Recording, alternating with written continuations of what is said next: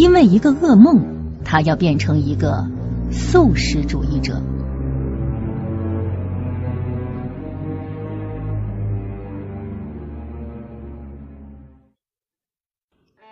今天给大家带来的是韩国新锐作家韩江的小说《素食主义者》。这部作品曾获得了2016年度的国际布克奖，并入选2016年《纽约时报》年度十大好书。在小说中，作者大胆而直接的呈现精神障碍者的感官世界，讲述了在男权社会中一个女性所面临的精神困境。下面，请跟随我的声音。一起走进一个素食主义者的精神世界。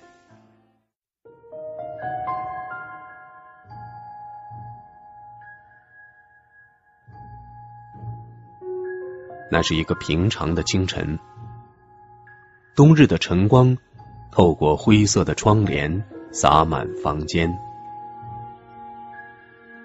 英惠站在厨房的冰箱旁，耷拉着蓬松的头发。身上还穿着睡衣，厨房的地面被各种肉食堆满，不管是煮火锅用的牛肉片、五花肉、整只的牛角、装在保鲜袋里的鱿鱼、乡下的母亲前些天送来的鳗鱼，还是尚未拆封的素食水饺，全部被摊在地上。英惠正在将这些肉食一件一件装进垃圾袋里。英惠的丈夫看到这一幕，瞬间火冒三丈。你现在到底在做什么？为什么要把这些都扔掉？面对丈夫的怒火，英惠似乎没有任何反应，只是淡淡的说：“我做梦了。”英惠是一个极其平凡的家庭主妇，丈夫娶她做妻子，也正是看中了她的平凡。英惠的身上既没有什么特殊的魅力，也没有什么特别的缺点。成家以后，英惠便扮演着平凡的家庭主妇的角色，照顾丈夫的日常起居。她平凡的性格没有给丈夫带来什么乐趣，却也未曾增添什么烦恼。丈夫不够喜欢她，却享受着她带来的诸多方便。唯一的问题是。无论是在家里还是在外面，英惠不管怎样都非常讨厌穿文胸。这个问题确实带来了一些困扰，但是似乎也不能因此过分苛责英惠。然而，一切都在那个清晨改变了。英惠丢掉了家里所有的肉食，宣布从此以后要成为一个素食主义者。无论她的丈夫如何发火，都不曾动摇她绝不吃肉的决心。英惠的丈夫不愿意相信，向来对自己言听计从的妻子，在这个问题上居然如此固执。望着晚餐桌上的生菜叶大酱汤，没有牛肉和蛤蜊肉的海带汤以及泡菜，英惠的丈夫大发雷霆。实在不能想象，英惠居然会因为一个噩梦决定再也不吃肉。时间的推移只是更有力的证明了英惠的决心，而她的丈夫也确实认识到了那个所谓的梦给英惠带来的影响。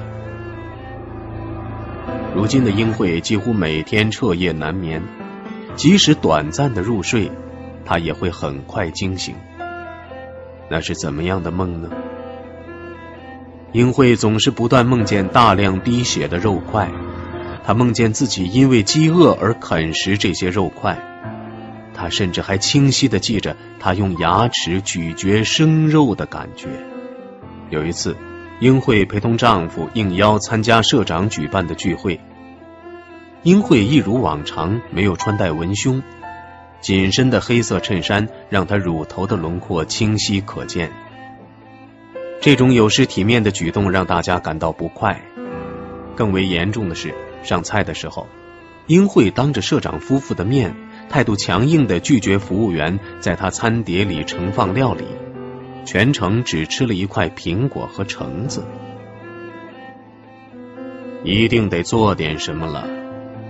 英慧的丈夫这么想着，给英慧的父母以及姐姐打去了电话，将英慧这数月来反常行为通通告诉了他的亲人们。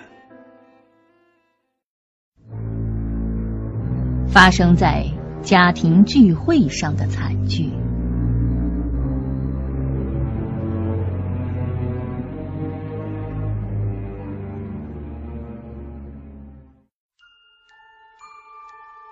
英慧的父母住在遥远的小镇子里，平常不会到首尔来。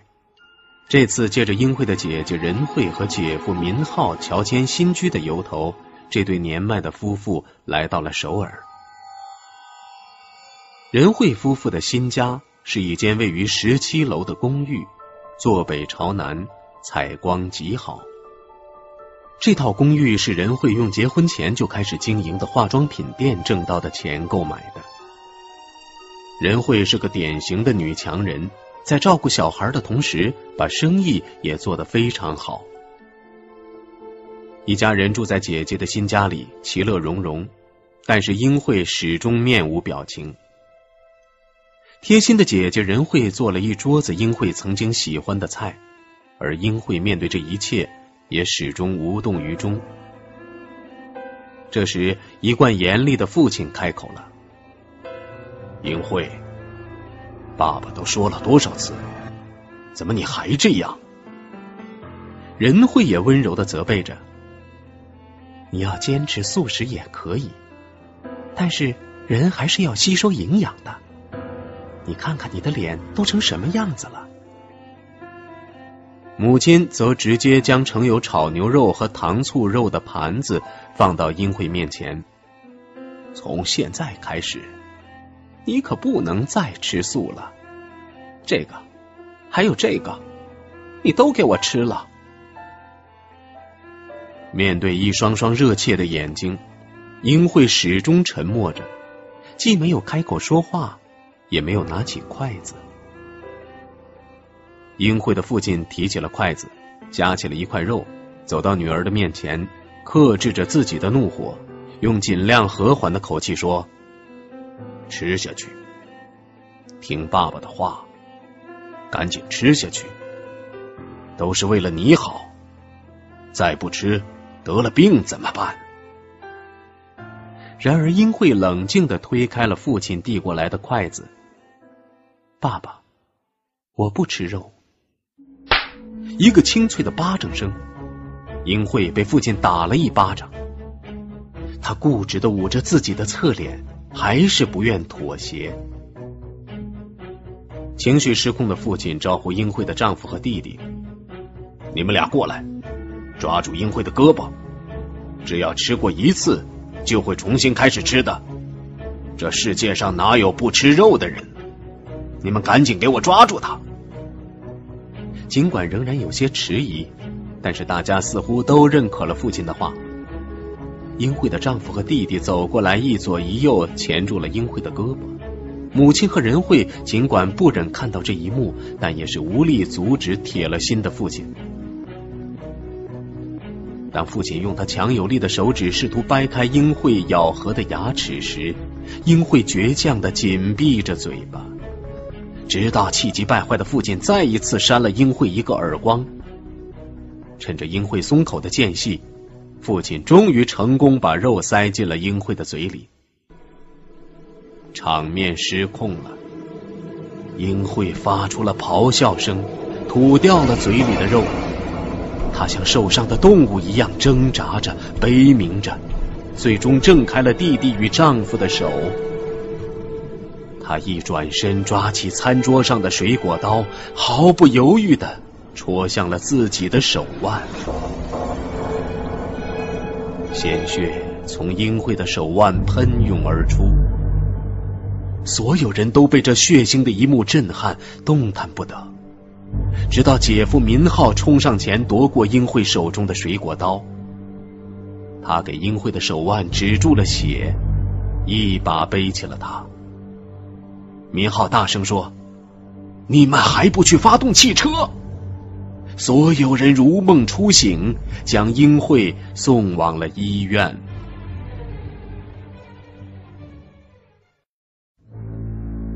一枚像拇指大小的胎斑。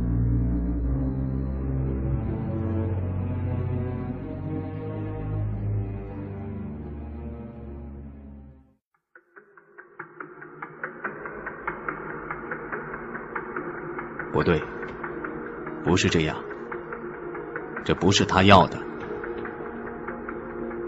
剧场里站满了舞蹈演员。到处都充斥着刺耳的电子音乐，太浮华了，太喧嚣了。绚丽的衣裳，大胆暴露的身体，充满性意味的舞蹈动作。不，这不是他寻找的东西。他苦苦寻觅的是更安静、更隐秘、更充满魅力、更深奥的意境。英惠的姐夫民浩望着车窗外的景象，即将步入中年的他，头发开始变得稀疏，腹部也开始松弛。作为影像艺术家的灵感正在渐渐枯竭，他似乎已经逐渐接受了这个现实。但是，当他打开随身携带的素描本时，他的眼里又逐渐焕发生机。素描本里有十几张绘画，全身赤裸的男女们身上绘画有温柔圆润的花朵与叶片，他们的肢体与花叶一起交缠着。画中的男女有着能让人感受到肌肉紧张感的大腿、紧绷的臀部，以及像舞蹈演员一样精瘦的上身。这幅画面在某一个瞬间进入他的脑海，再也挥之不去。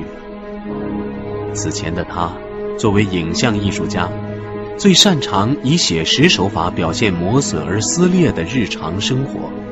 但对现在的他而言，这极度沉溺感官色彩的画面，如同一只猛兽，日日夜夜啃噬着他的心灵。他到处去寻找相似的素材。却始终无法找到能够使他满足的画面。其实，这样的画面原本不应该出现在他的脑海里。他一向不太关心妻子与儿子。如果某一天妻子仁惠没有要求他去给儿子织有洗澡的话，他就不会看到只有臀部的一个胎斑。如果他没有对仁惠说，胎斑这么大，不知道什么时候能够消下去。仁惠就不会告诉他：“哎呀，我也不知道呢。英惠的胎斑到二十岁好像还在呢。”如果民浩没有继续说：“二十岁还有胎斑”，仁惠就不会告诉他：“嗯，那个胎斑像拇指大小的，蓝蓝的。”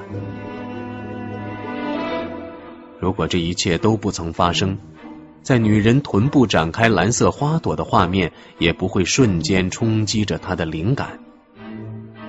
小姨子英惠的臀部有一块胎斑的事实，和身上彩绘着花朵的裸体男女相互交缠在一起的场景，不可思议的构成了一个清晰而准确的连接，镌刻在他的脑海里。可是，要怎么实现这个画面呢？这很显然是一幅色情画面。找 AV 演员？不，谁也无法替代英惠。是的，民浩对相貌平平的小姨子英惠产生了非分之想，尤其是在那天家庭聚会，英惠毫不犹豫的将水果刀刺进自己的手腕，他冲上前给他止血，然后一把背起了瘦弱的他。英惠伤口散发出来的血腥味冲击着他的鼻腔，英惠瘦小的胸部贴着他的脊背，那一刻的感受他至今无法忘怀，每每回想起来，都会有一种难以言喻的兴奋感。可是如何说服小姨子英惠答应自己的请求呢？哦，他怎么可能答应这种道德败坏的要求？如果被人知道了，一定会大声斥责自己变态吧。这时，民浩开始不断的自我怀疑：我还是个正常人吗？如果是正常人，怎么可能会有这样的念头？我真的是一个有道德感的人吗？还是说，我本来就是一个恶心的衣冠禽兽？明浩不断的质疑着自己的人格，同时，那枚位于英惠臀部的拇指大小的蓝蓝的胎斑，就像一个魔咒，始终在他的脑海里挥之不去。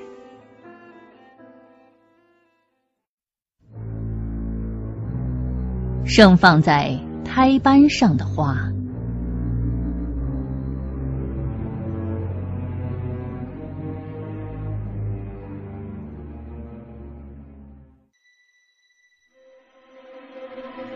距离英惠在家庭聚会上割腕已经过去了两年，英惠和她的丈夫最终还是离婚了。仁慧在家中与民浩诉说着英惠可怜的遭遇。他不是不能理解妹夫面对这样一个怪异妻子的压力，但他还是为妹夫所表现出来的冷漠无情而伤感不已。由于仁惠太过忙碌，明浩便代替仁惠上门探望英惠。两年间，明浩对英惠臀部胎斑的幻想从未停止。英惠不吃肉，她只吃谷物和蔬菜的事情。与那个像叶片一样的胎斑，在他的心目中达到了完美的和谐。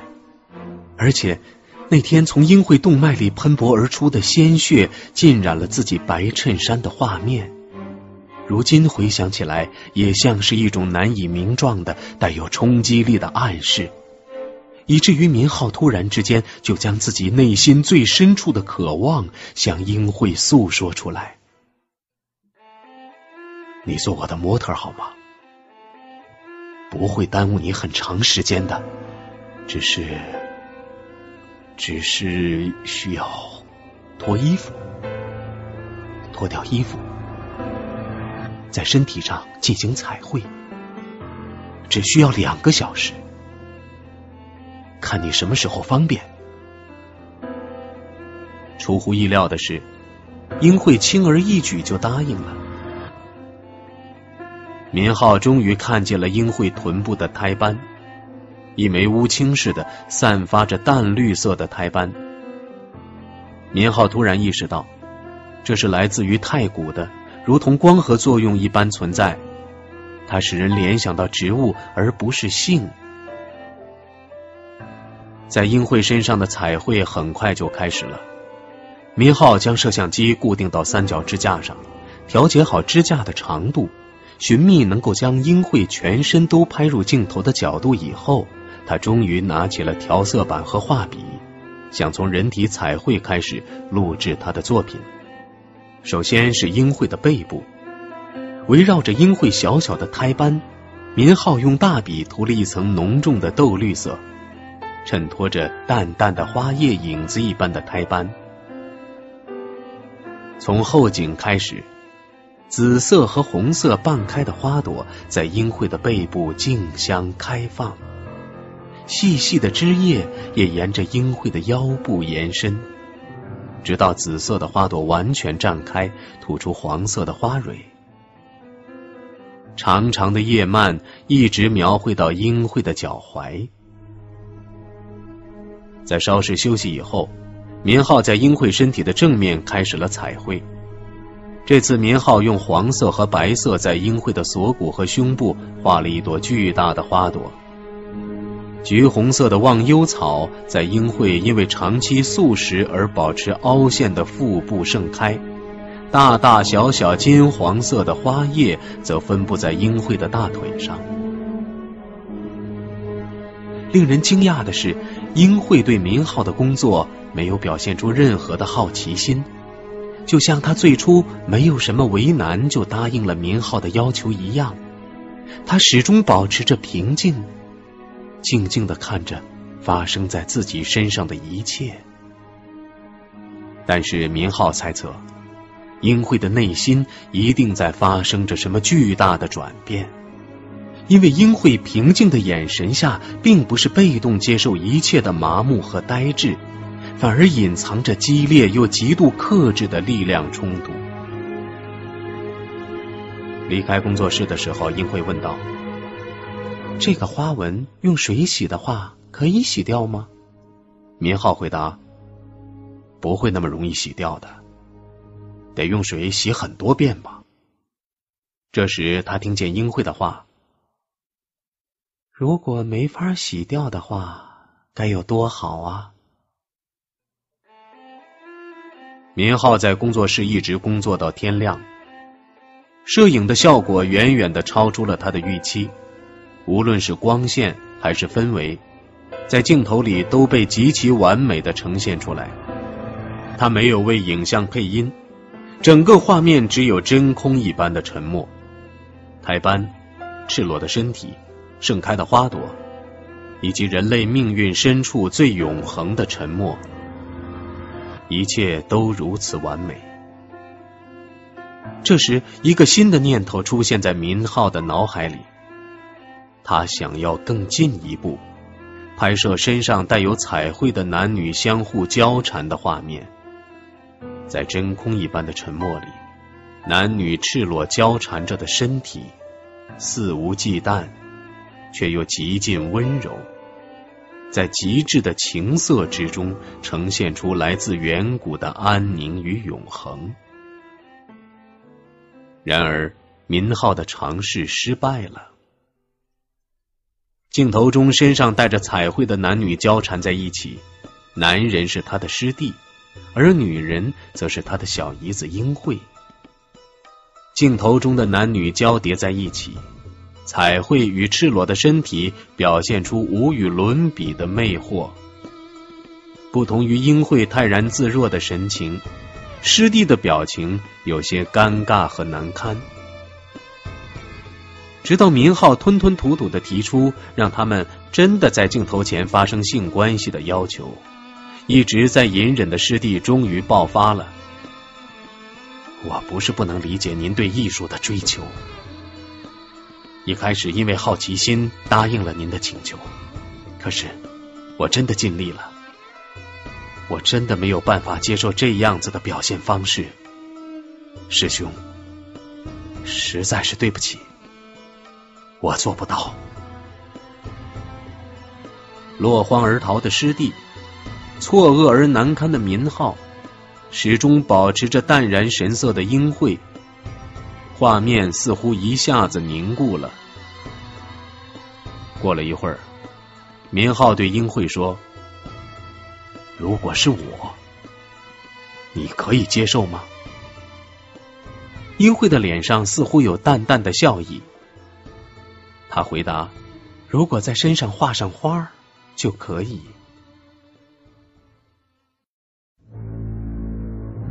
背叛道德的艺术家之梦。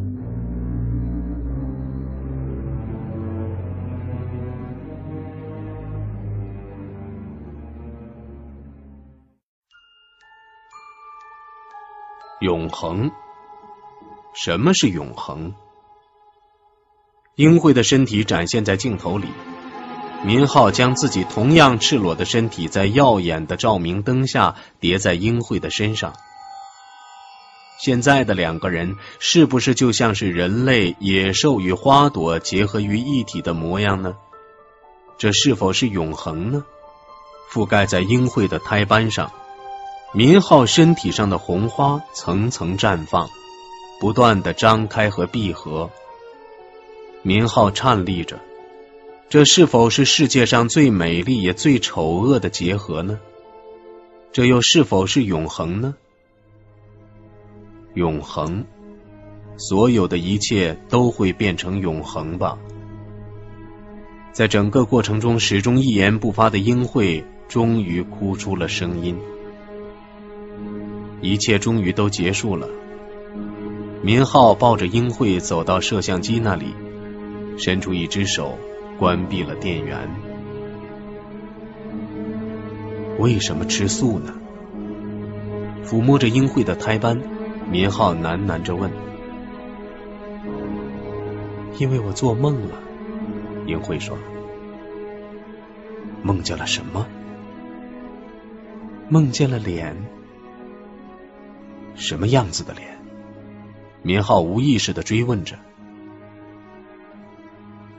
英慧似乎完全没有疲劳，她的眼睛在黑暗中熠熠生辉。每一次都不一样，有时候是熟悉的脸，有时候是陌生的脸，有时候像是滴着鲜血，有时候就像是已经腐败溃烂的身体。我曾经以为是因为肉的关系，所以我不再吃肉。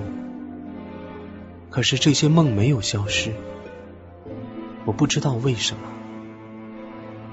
现在我终于明白了，这些脸就是我自己的脸，他们来自我的内心深处。英慧继续说着，她抚摸着自己身上植物的花纹，声音遥远的，如同来自另一个世界。现在我终于不害怕了，我再也不会害怕了。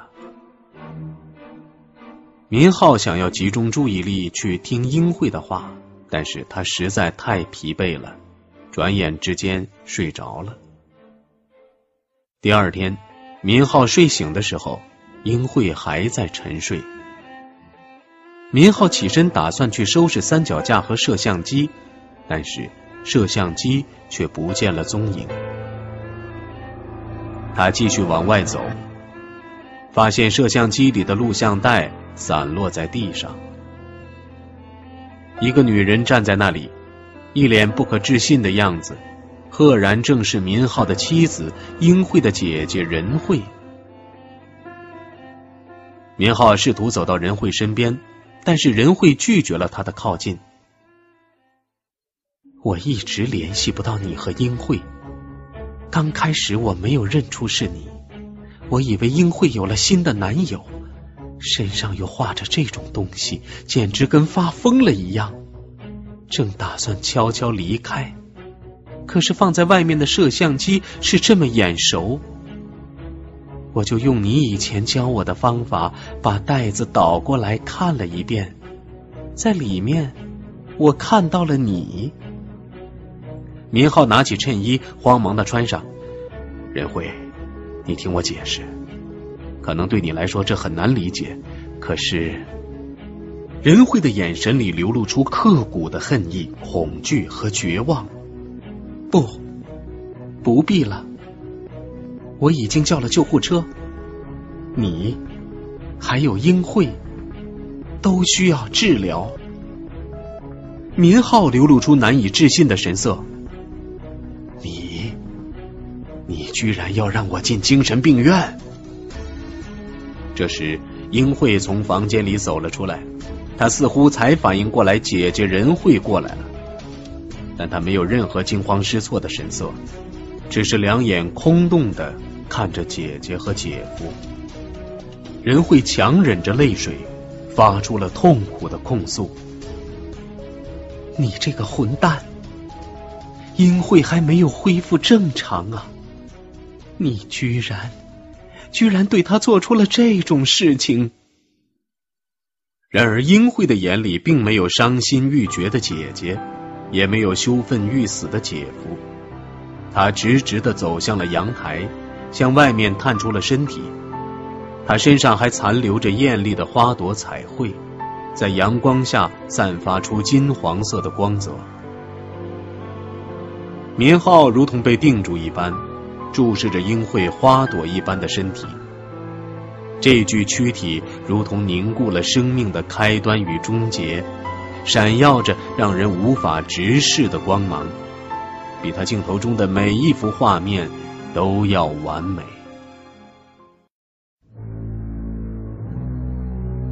妹妹变成了一棵树。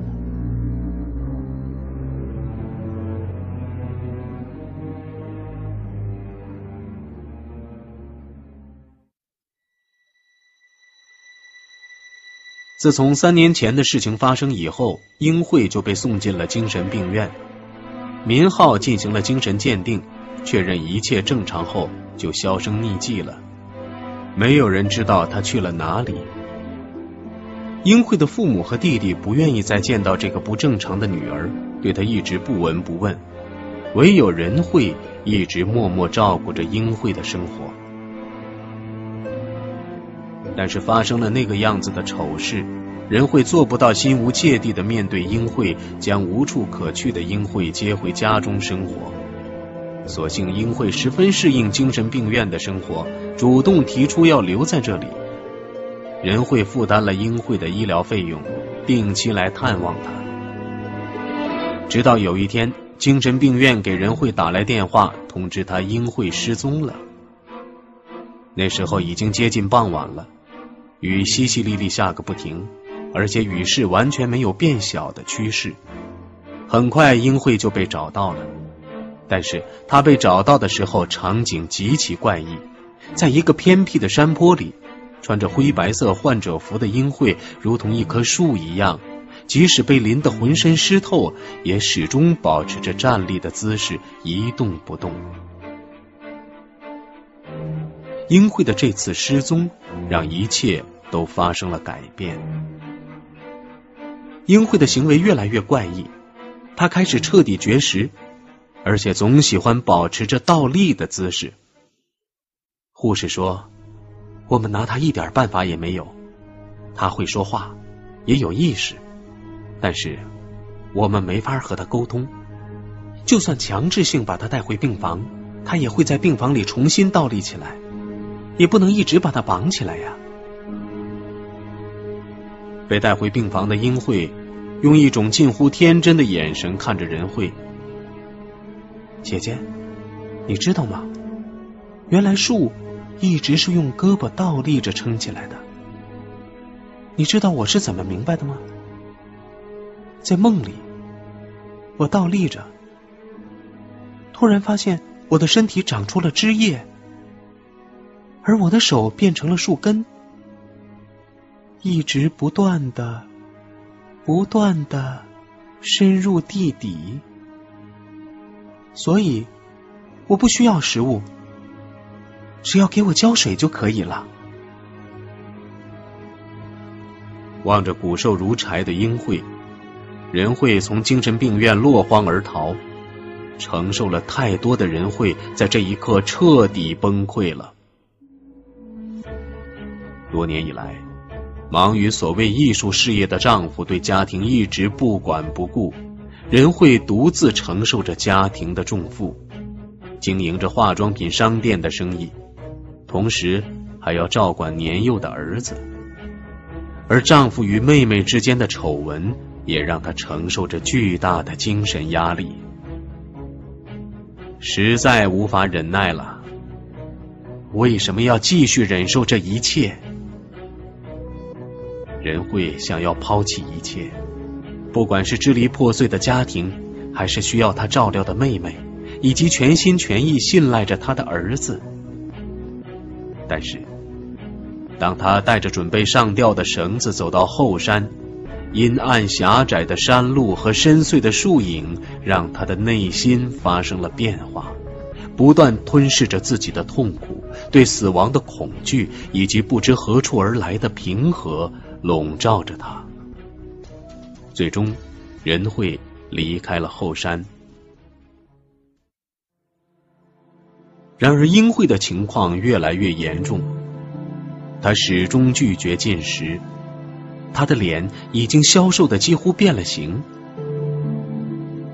英惠啊，这是黄桃，黄桃罐头，你记得吗？以前你总是像小孩子一样喜欢吃它的呀，就吃一口好不好？英惠啊，这是西瓜。每次姐姐切西瓜的时候，你总是要凑过来闻闻。哎，你闻闻看，真的不想吃吗？英惠啊，这是姐姐泡的木瓜茶，泡的很入味，你就尝一口，就一口，好不好？英慧啊，你就吃一口吧。”这时，英慧突然低低的说：“姐姐，你就让我走吧。”仁惠握着英慧的双手，他的手轻薄的如同纸片一样。由于英慧拒绝进食，只能靠输液维持生命，手上到处都是针孔。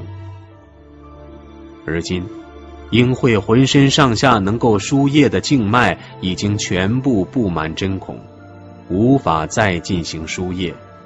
医生最终决定要往英惠的食道里强行插入软管。黑暗而坚韧的未来。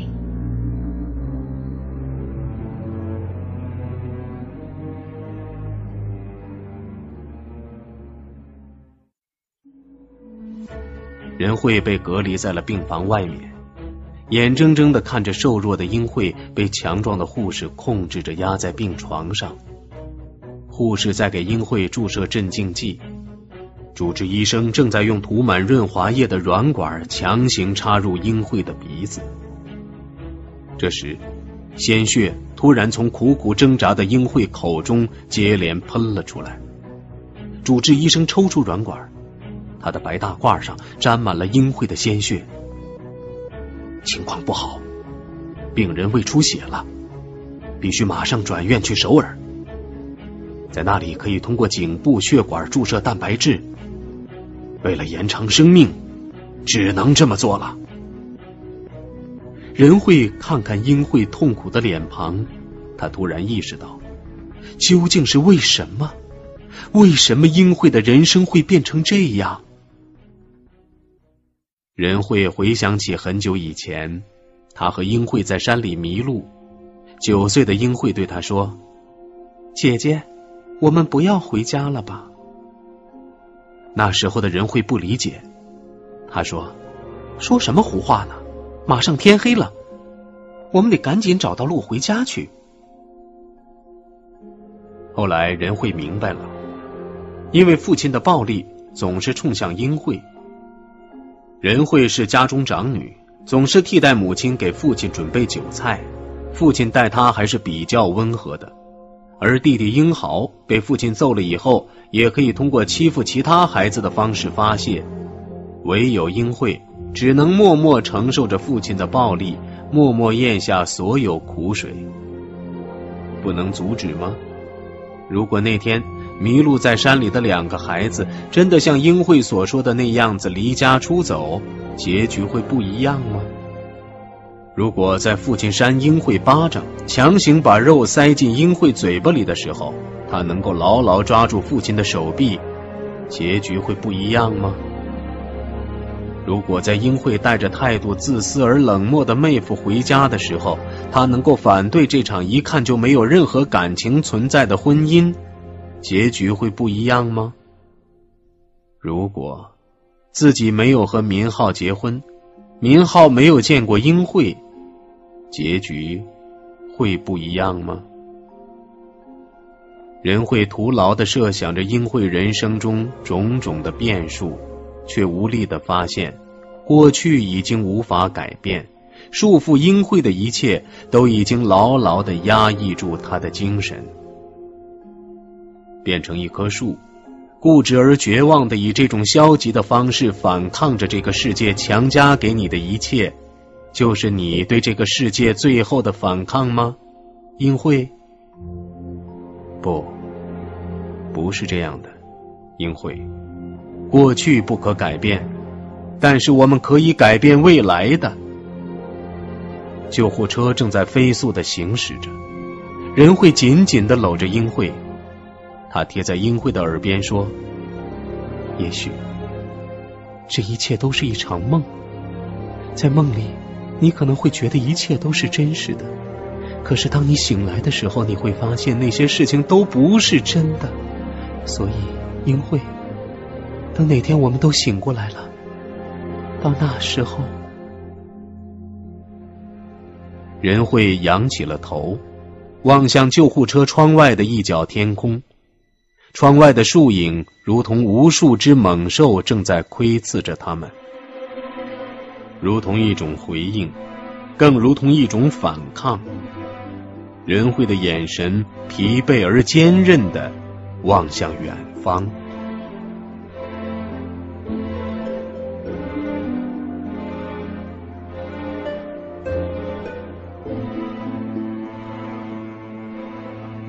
好了，这本素食主义者到此就讲完了。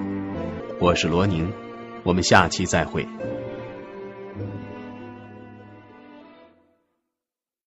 本节目由路上读书授权喜马拉雅 FM 独家播出。